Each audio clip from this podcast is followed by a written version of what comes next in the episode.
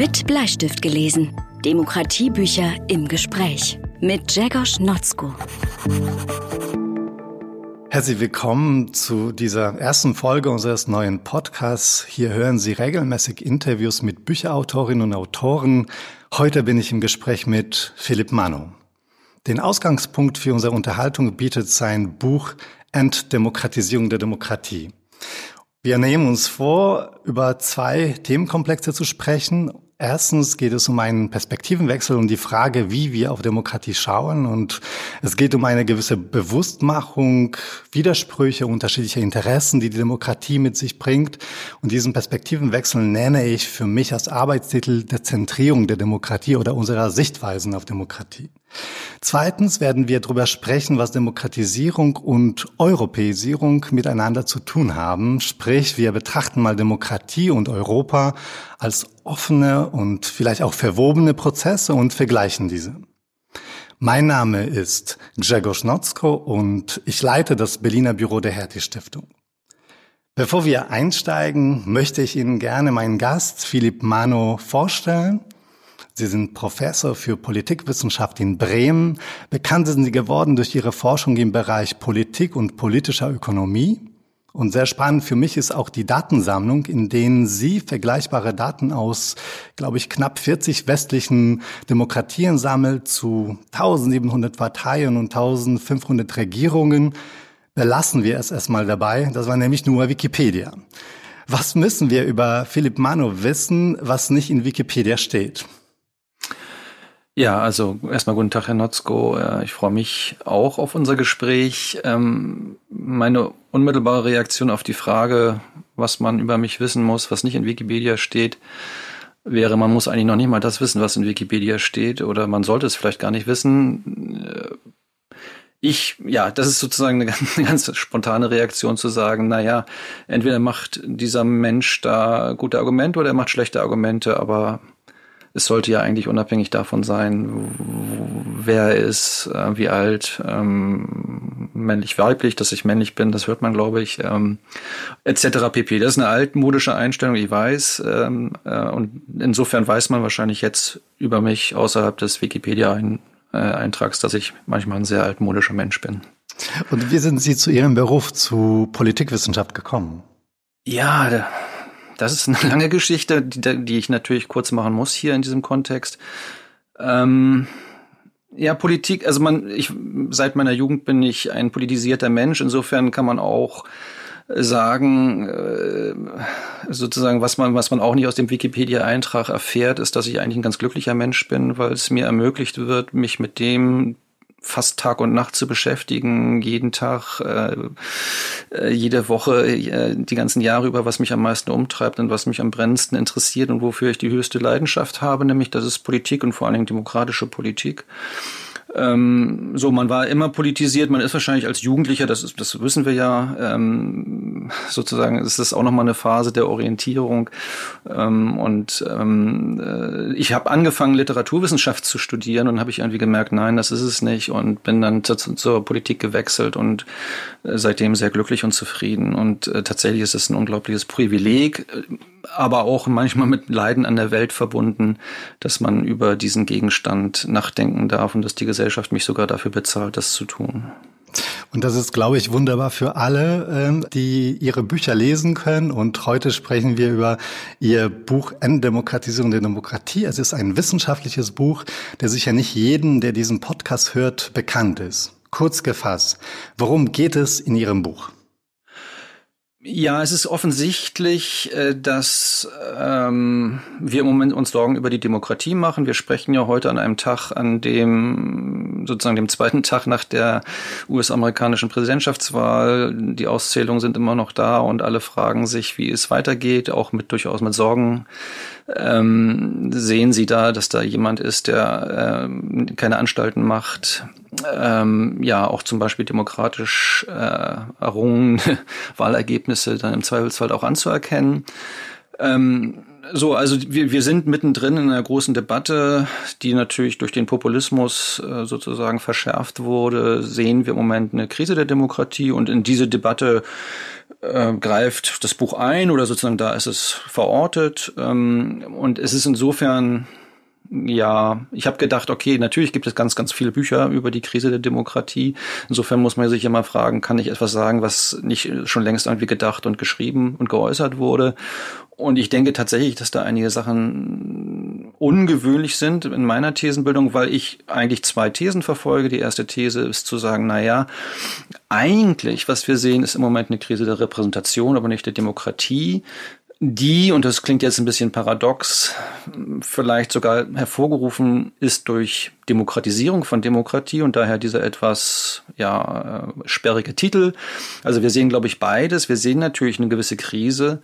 Die Krise könnte aber tatsächlich eher eine Krise der, der repräsentativen Demokratie sein und nicht der Demokratie as such. Und äh, die These, die im ersten Teil eben entwickelt wird, ist zu sagen, naja, eigentlich, was wir eigentlich sehen, ist ähm, den weltweiten Siegeszug, aber auch die besondere Ausweitung der Demokratie und dass das eigentlich eine besondere Krisenphänomene hervorruft. Und im zweiten Teil des Buches versuche ich dann diese Krisenphänomene ein bisschen, ein bisschen stärker zu fassen. Und sie haben quasi auch eine internationale Dimension, weil der nationalstaatliche Rahmen der Demokratie unter Stress geraten ist. Und darauf werden wir ja zurückkommen, wenn wir über das Thema Europäisierung sprechen. Aber sie haben auch eine interne Seite, weil natürlich damit, dass ähm, sozusagen die bekannten Formen der Repräsentation, wenn die alle erodieren, haben wir es eigentlich mit ja formlosen, wuchernden, äh, sehr sehr stark polarisierenden Debatten und Diskursen zu tun und Konflikten und und dass die sozusagen selbst zum äh, zu, ja, zum Krisenphänomen beitragen, in dem ja dessen Zeuge wir ja alle im Moment werden, dass es eben dann im zweiten Teil des Buch entwickelt. Mhm. Sie haben das schon angesprochen ähm, und das zeigt ähm, Titel Ihres Buches Entdemokratisierung der Demokratie. Da ist ein gewisses Paradoxon drin enthalten. Welche Widersprüche müssen wir in, in einer Demokratie in Kauf nehmen? Und ähm, ich frage mich, wieso sind diese uns so wenig bewusst? Ja, Demokratie ist ein, ist ein komplexes Arrangement, ein sehr, sehr voraussetzungsreiches. Und ähm, jetzt könnte man über verschiedene, wie soll man sagen, Spannungsfelder sprechen. Ich bin mir nicht so sicher, ob ich selbst das, den Begriff Paradox wählen würde. Ich würde sagen, das sind irgendwie latente Spannungen aber da, da gibt es ganz viele. Man könnte anfangen, wirklich, also für mich beginnt die Geschichte der Demokratie, der modernen Demokratie tatsächlich 1789. Man kann, es gibt natürlich eine lange Debatte über die die klassische athenische, wenn man so möchte, Demokratie. Äh, aber ich denke, dass ja die Formation, unter denen, der wir bis heute leben, das ist äh, eine, die 1789 mit der Französischen Revolution auf die Welt kommt. Und schon da ist natürlich eine gewisse Widersprüchlichkeit, weil wir quasi das, äh, wir kriegen sowas wie Volkssouveränität, das ist ein Kollektivphänomen. Und wir kriegen natürlich sowas wie Menschen- und Bürgerrechte, das ist eigentlich was Individuelles. Also das sind sozusagen die individuellen Freiheitsrechte, aber es gibt eine, eine Instanz, die die kollektive Selbstregierung ermöglichen soll. Und das ist schon eine der ganz grundlegenden Spannungen, in denen sich die Demokratie bewegen muss seit 1789. Ähm, ja, und wie das institutionell gewährleistet ist, dass man sozusagen sowohl ähm, ja, individuelle Freiheitsrechte hat, wie auch kollektive Selbstregulierung oder Bestimmung. Äh, das ist ein hochkonfliktreicher Prozess gewesen, bis sich da irgendwann im, in der zweiten Hälfte des 20. Jahrhunderts sowas wie eine tragfähige Lösung für dieses inhärente Spannungsverhältnis überhaupt erst ausbilden konnte.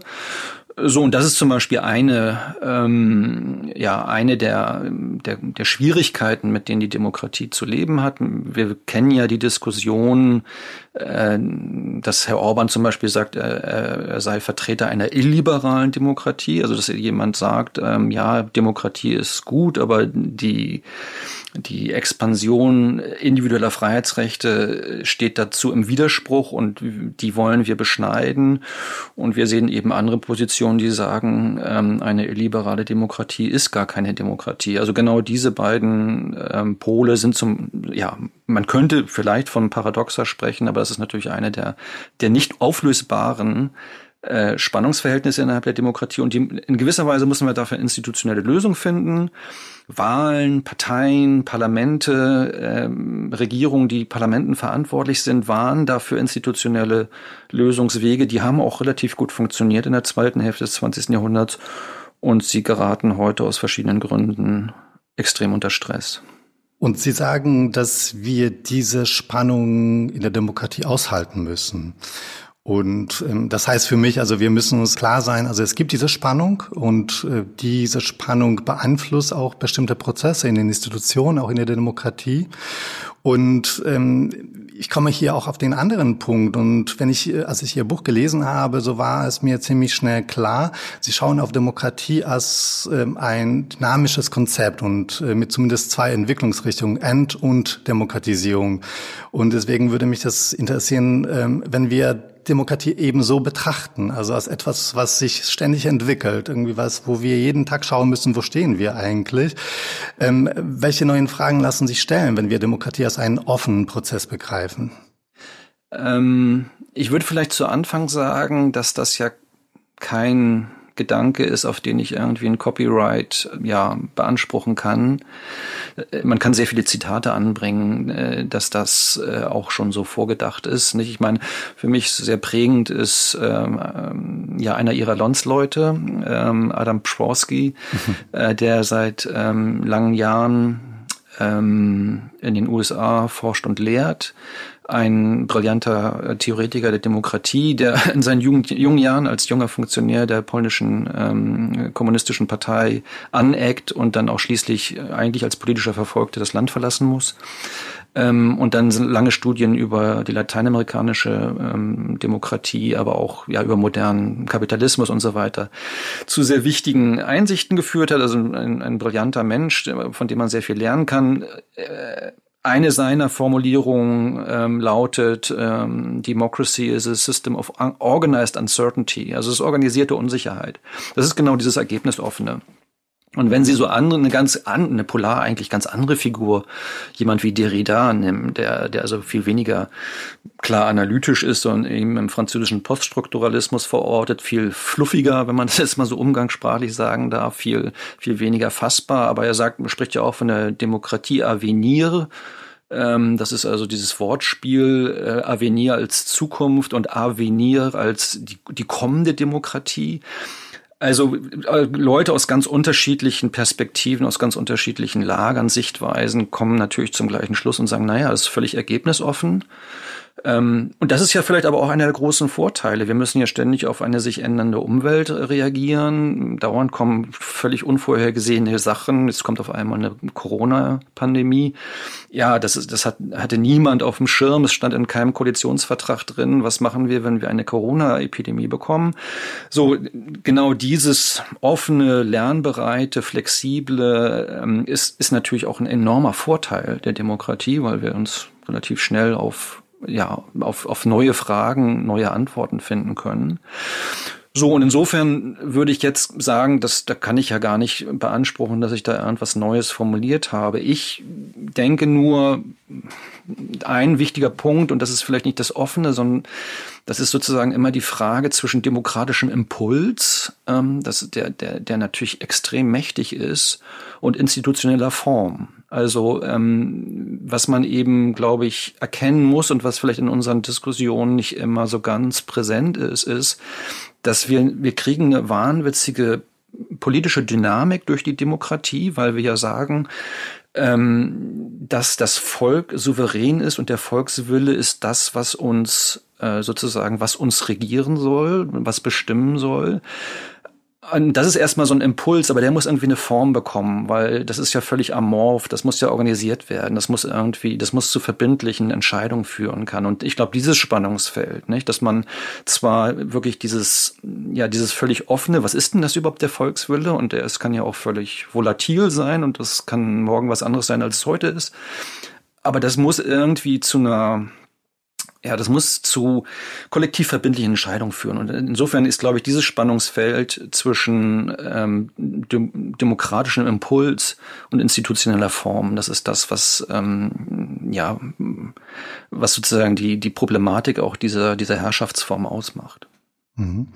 Das erinnert mich auch ähm, so ein Stück an Sigmund Baumann und seine flüchtige Moderne, ähm, wo er das auch ganz genau so beschreibt. Also dass ähm, diese gewisse Unsicherheit, also die müssen wir erstmal annehmen. Und das schreiben Sie genauso in Ihrem Buch, dass es immer einen Restverdacht gibt, der sich in der Demokratie nie beseitigen lässt. Und ähm, dazu gehört es auch, den Gegnern erstmal einen Vorschuss an Vertrauen entgegenzubringen, sie in ihrer Rolle an, anzuerkennen und sie vor allem ernst zu nehmen. Und sie, sie waren auch irgendwie von dieser Unterscheidung zwischen Demokraten und Nichtdemokraten. Und ist diese Unterscheidung ein Problem? Und äh, für mich stellt sich auch die Frage, ist es auch problematisch, wenn politische Gegenargumente unter diesem Vorwand, man wird es wohl sagen dürfen, formuliert werden? Ja, das ist äh, sozusagen, da, da ist es vielleicht auch richtig, dass, dass den Begriff des Paradoxes nochmal zu wählen, den Sie ja ganz eingangs ähm, erwähnt hatten. Politik bedeutet Streit. Wir streiten uns die ganze Zeit. Es geht eigentlich um Machterlangung. Wer, wer kann denn, wer ist denn in der Lage, die kollektiv verbindlichen Entscheidungen zu treffen? So, das ist, ist hochleidenschaftlich, wie wir sehen, mit ganz viel Energien, äh, mit ganz viel Emotionen verbunden, etc. Ähm, so, das muss aber irgendwie in, wenn es nicht in den Bürgerkrieg umkippen sollte, muss es ja in einem zivilisatorischen Rahmen bleiben. Das ist ja, das, das zumindest ist ja das, was wir alle wollen. So insofern ist immer äh, der Kipppunkt zwischen Gegnerschaft und Feindschaft, wenn man so möchte, das, was wir ständig äh, mitprozessieren, was wir auch irgendwie dauernd kalibrieren müssen in gewisser Weise. Nicht? Der politische Gegner ist natürlich jemanden, den wir bekämpfen, das ist schon richtig. Ähm, wir haben andere Vorstellungen als er. Äh, wir wollen, dass, dass, dass die Gesellschaft anders ist, als, als er das möchte und so weiter und so fort. Die Frage ist, bleibt eben, kann das inner, also bleibt das innerhalb zum Beispiel in der institutionellen Form, wie ich gesagt habe. Ne? Ist das, kann, das, kann das ein regelgeleiteter Konflikt bleiben oder bricht das quasi, oder wird es gewalttätig, bricht es aus den Regeln und den institutionellen Formen aus? Das heißt, die, Sie betonen, dass die Regeln und Institutionen hier besonders wichtig sind. Also bei diesen, ähm, bei dieser Position, also sprechen wir von Gegnern. Äh, Gegnern sind erstmal erwünscht und wir, wir müssen irgendwie schauen, dass, dass wir diskutieren, dass wir unsere Meinungen auch austauschen. Das gehört zu einer Demokratie. Aber eben dank Institutionen können wir nach bestimmten Regeln handeln und irgendwie dank dieser Institutionen ist das, das in der Demokratie möglich. Ja, das äh, klingt so, obwohl das jetzt auch ein bisschen kompliziert wird, weil die Institutionen retten uns nicht. Ähm, äh, und das ist auch etwas, was man, wenn man äh, Adam Schwarzke liest, äh, sehr, sehr, sehr gut äh, vorgeführt bekommt. Ähm, es gibt ja eine lange Theor ja, Theoriebildungstradition. Das klingt jetzt vielleicht für den uneingeweihten Hörer, die Hörerin auch erstmal ein bisschen verstörend, dass man sagt, na ja, Institutionen sind eigentlich nur stabil gestellte Geschm Geschmäcker oder Interessen. Nicht? Also ich meine, wenn, wenn die Akteure, und das sehen wir ja so ein bisschen an Trump, wenn, wenn die Akteure äh, aus, aus den institutionellen Rahmen herausbrechen, brauchen wir nicht zu denken, dass die Institutionen uns alleine ähm, retten, weil es, es, die Interessen müssen da sein. Also wenn, wenn es kein Interesse an der Demokratie gibt, helfen auch die Institutionen nicht. Um das jetzt vielleicht ein bisschen zu veranschaulichen, das ist, und das Trump-Beispiel ist dafür ja äh, das Beste. Die Demokratie beweist sich im regular, regulär vollzogenen Machtwechsel. Ne? Das ist also ganz genau, man, man wählt, dann gibt es ein Ergebnis und dann derjenige, der verliert, akzeptiert das Ergebnis. So, das sehen wir gerade, dass das nicht passiert. Die Frage ist jetzt natürlich, okay, letztendlich kann man ihn, könnte man ihn dazu zwingen. So, und, und, und da, da ist zum Beispiel auch ein demokratisches Paradox. Die, die die Macht innehaben, die kann man ja nicht dazu zwingen, die Macht abzugeben. Äh, insofern muss das eigentlich, wenn man so möchte, eine internalisierte Norm sein oder es muss ein eigenes Interesse sein. Und das ist auch erstmal ein paradoxer Befund, äh, wenn dieser sogenannte Losers Consent, dass man im dass man das demokratische Spiel so weit akzeptiert, dass man sagt, ja, ich habe verloren, so jetzt jetzt bist du dran. Äh, das ja, das fängt ja schon bei Kinderspielen an. Äh, man akzeptiert die Regeln. So, aber die Frage ist natürlich, äh, man könnte denken, gibt es einen Schiedsrichter? Nein, es gibt ja keinen Schiedsrichter. Es gibt niemanden, der die Regeln sanktionieren könnte, keine dritte Seite, die Regeleinhaltung, weil, weil das ja um Macht geht und wir geht, um, es geht um die Frage, ob diejenigen, die die Macht haben, sie freiwillig abgeben. So, weil, weil, weil man sie nicht zwingen kann, weil sie die Macht haben. So, und insofern ähm, ist das auch das Spiel der Institutionen darauf ausgerichtet und darauf, äh, darauf angewiesen, dass diejenigen, die sich in den Institutionen bewegen, auch ein Interesse daran haben, dass die Institutionen so blei unversehrt bleiben, wie sie sind. So, und das ist, das ist eine hochvoraussetzungsvolle Konstruktion. Also derjenige, der die Macht hat, muss eigentlich ein Eigeninteresse daran haben, sie auch abgeben zu können. Vielleicht, und das ist zum Beispiel das, was bei Adam äh, Pritchborski steht, ähm, weil er oder sie dann auch eine reale Chance sieht, vielleicht beim nächsten Mal wieder dran zu kommen. Ne? Dass man sozusagen diese Zukunftsorientierung der Demokratie sie auch in der Gegenwart stabilisiert. Ne? Das äh, ist ein Stück äh, pessimistisch, äh, wenn Sie sagen, Institutionen retten uns nicht. Jetzt nochmal einen optimistischen Blick darauf werfen. Können wir was machen? Können wir irgendwie diese Institutionen stärken? Gibt es ähm, ja, Verfahren, die das vielleicht nochmal ein Stück verbessern könnten?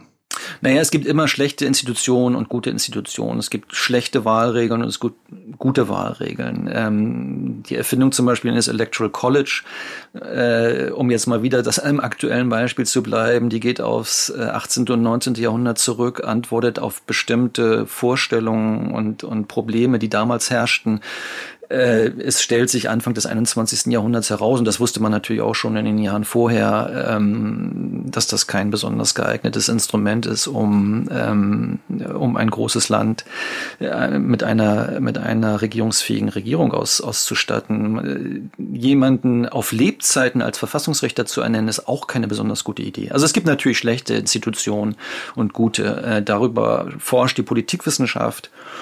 Ähm, und ähm, die vergleichende Politikwissenschaft und sagt, warum das funktioniert das vielleicht besser als das eine. So ist Präsidentialismus besser als Parlamentarismus oder umgekehrt etc. Also das gibt's natürlich, völlig klar. Ähm, wir haben immer noch die Geschichte äh, selbst wenn wir sehr, sehr schlechte Institutionen haben und eigentlich alle, alle wissen, dass die Institutionen schlecht sind, gibt es natürlich Verteilungsinteressen und jede Institution hat Verteilungsimplikationen oder Verteilungseffekte.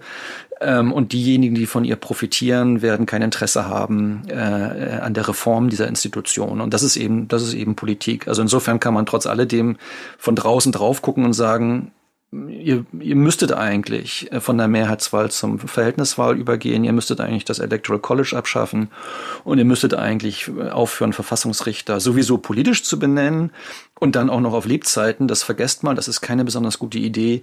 Diejenigen, die in dem, in, vom Status quo profitieren, werden natürlich alle Argumente finden wollen, die irgendwie dagegen sprechen, das auch einzusehen. Ne?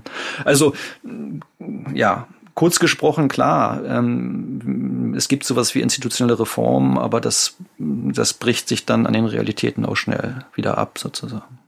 Sie nehmen ja kein Blatt vom Mund und sagen in Ihrem Buch, ähm, dass die EU nicht nur ein Demokratiedefizit hat, sondern auch eines für die Mitgliedstaaten generiert. Und äh, für mich klingt das erstmal äh, äh, wenig überzeugend für ein EU-Europa, äh, das sich nämlich demokratische Werte groß auf die Fahnen geschrieben hat. Wenn etwas nicht so läuft, wie die meisten Länder wünschen, so wird schnell als euroskeptisch tituliert. Dabei geht man kaum, oft also kaum auf die spezifischen Interessen ein. Es wird ähm, nicht, nicht, nicht mal vermutet, dass dahinter ein berechtigter Wunsch äh, liegen könnte. Und das erinnert mich sehr stark an Ihren demokratisch-undemokratisch Argument. Ähm, inwieweit erkennen Sie hier Parallelen? Ich denke schon, dass was Sie da beobachten, dass das richtig beobachtet ist. Es ist sozusagen eine Fundamentalisierung des politischen Diskurses. Europa ist da ja auch einfach ein Stell ein Platzhalter. Nicht? Also was Europa in dem Zusammenhang in, in, dieser Art von Rede genau bedeutet, weiß man ja gar nicht. Ist das jetzt meinetwegen, sind das, sind das gemeinsame Schuldenaufnahmen oder was ist das jetzt? Also man, man, man ruft irgendwie sehr diffus irgendwas auf und ähm, und stellt den anderen als dessen Gegner dar, so irgendwie, was weiß ich, als halt irgendwie verkappte Nationalisten und ähm, keine Ahnung, Protofaschisten oder wie auch immer. So, das, das, das, ja, wie gesagt, das ist kaum analytisch das kann man nur beobachten als Strategie letztendlich, aber daran kann man ja kaum direkt anknüpfen. Mein Anknüpfungspunkt wäre eben zu sagen, na ja, also ähm, mit der mit der Fundamentalisierung dieser Diskurse äh, erweist man sich meistens keinen besonderen Dienst. Und der, der andere Punkt wäre vielleicht zu sagen, dass ähm, wenn wir das beobachten, das sind so Gedanken, die ich in den letzten, ja, in den letzten Wochen, Monaten hatte, die auch noch nicht im Buch drin sind, dass es vielleicht eher interessant ist zu sehen, wie ein Milieu, das lange Jahre hegemonial war, äh, ja auf, auf Herausforderungen reagiert durch eigentlich eine sehr, sehr aggressive Rhetorik, die alles das, was jenseits des Status quo sich bewegt, gleichzeitig sofort immer sozusagen markiert als das ist dann nicht mehr Demokratie, das ist dann eine Feindschaft gegen Europa, das ist dann sozusagen was ganz anderes.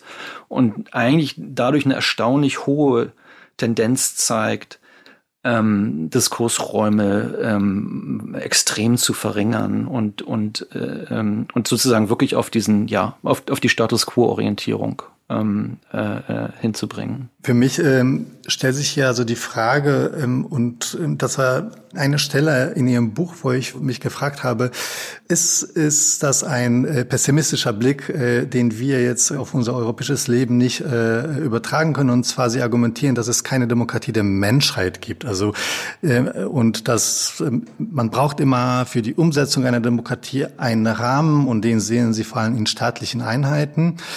Ich frage mich dabei irgendwie, was bedeutet das für Europa und das Projekt der europäischen Integration? Ähm, ist Demokratie in solchen supranationalen Gefüge wie EU aus Ihrer Perspektive von vornherein gewissermaßen systemisch ausgeschlossen? Nein, von vornherein systemisch würde ich nicht sagen. Ähm, also ist, man kann das nicht kategorial argumentieren oder prinzipiell. Ähm, ich würde eher empirisch-historisch argumentieren. Naja, was bedeutet Demokratie? Bedeu Demokratie bedeutet eben Selbstregierung. Selbstregierung bedeutet auch, dass wir äh, ganz trivial gesprochen bestimmten Leuten was wegnehmen und anderen was geben. Also es muss sowas wie Steuerungsfähigkeit geben. Ähm, Umverteilung. In der modernen Welt sind stabile Gesellschaften diejenigen, die den Kapitalismus irgendwie in gewisse, in gewissen, ja, in gewisser Weise bändigen und den bändigt man unter anderem durch Umverteilung, äh, durch Wohlfahrtsstaat und etc. So.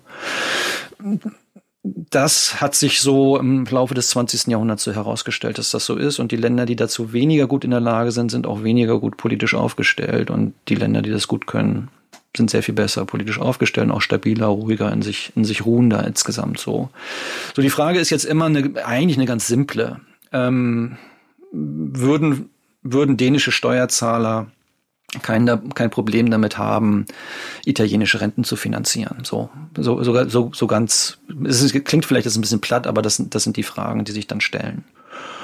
Und wären sie auch Wären Sie damit auch einverstanden, wenn Sie sagen, dass die, ich weiß nicht, 45 Millionen äh, Italiener zusammen mit den neun Millionen Dänen abstimmen und dann feststellen, ja, wir besteuern die Dänen, um die italienischen Renten zu finanzieren. So wäre wär das eine akzeptable Mehrheitsentscheidung.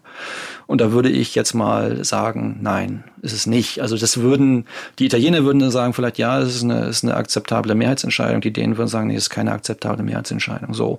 Und insofern, wenn, wenn das die Voraussetzung für eine modern funktionierende Demokratie ist, würde ich sagen, Kategorial kann man das nicht ausschließen, dass wir irgendwie mal zu diesem Punkt kommen, wo, wo das, wo das ein Szenario wäre. Ähm, aber wir sind davon meilenweit entfernt. Insofern würde ich auch sagen, es ist doch eigentlich interessanter, dass wir dauernd über, wie gesagt, so, so eine Chimäre reden und, und die, dass die sozusagen die regulative Idee ist, während wir, wenn wir ein bisschen drüber nachdenken, eigentlich relativ genau wissen können, dass das dass das weit, weit, weit von allem entfernt ist, von dem, was wir in Europa sehen. So.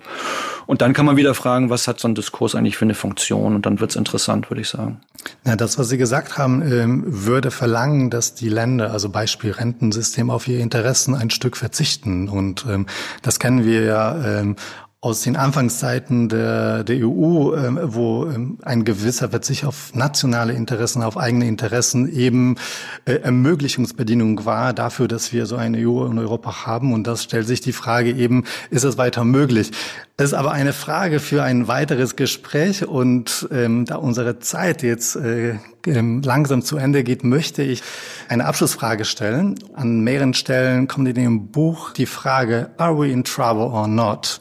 Und ähm, inwieweit sind wir in Schwierigkeiten, wenn es erstmal um unsere Demokratie geht? Ja, äh, das ist insofern ähm, eine leicht unfaire Frage, weil das ganze Buch ja auch irgendwie sagt, äh, diese Frage lässt sich in der Demokratie nicht beantworten. Aber ich will es trotzdem versuchen. Ähm, äh, also wie gesagt, ein, ein, ein ja, vielleicht eine durchgehende These des Buches lautet ja, ähm, zur Demokratie gehört die demokratische Unsicherheit und deswegen gehört auch diese Are we in trouble or not Frage dazu, die und, und deren Unbeantwortbarkeit gehört irgendwie auch dazu. Wenn Sie mich jetzt trotzdem zwingen, da mehr was zu, zu sagen, außer Sonne vielleicht ein bisschen unbefriedigt äh, bleibende Formel, würde ich sagen, naja, die repräsentative Demokratie is in trouble, yes. Ähm, aber die Demokratie as such nicht, weil meiner Meinung nach sich nirgends irgendwie eine Alternative abzeichnet, die äh, ja, wie man, wie man kollektiv verbindlich sich selbst regiert und äh, normativ akzeptiert. Das tut, das, das sehe ich nicht. Ähm, Chinesen mögen das chinesische Gesellschaftsmodell gut finden, aber außerhalb von China, äh, glaube ich, gibt es sehr, sehr wenig Leute, die das sich herbeiwünschen. Und dazu trägt sich ja bei, wenn wir unseren Blick, unsere Perspektive auf die Demokratie so ein bisschen erweitern. Ich habe das mit Dezentrieren am Anfang bezeichnet.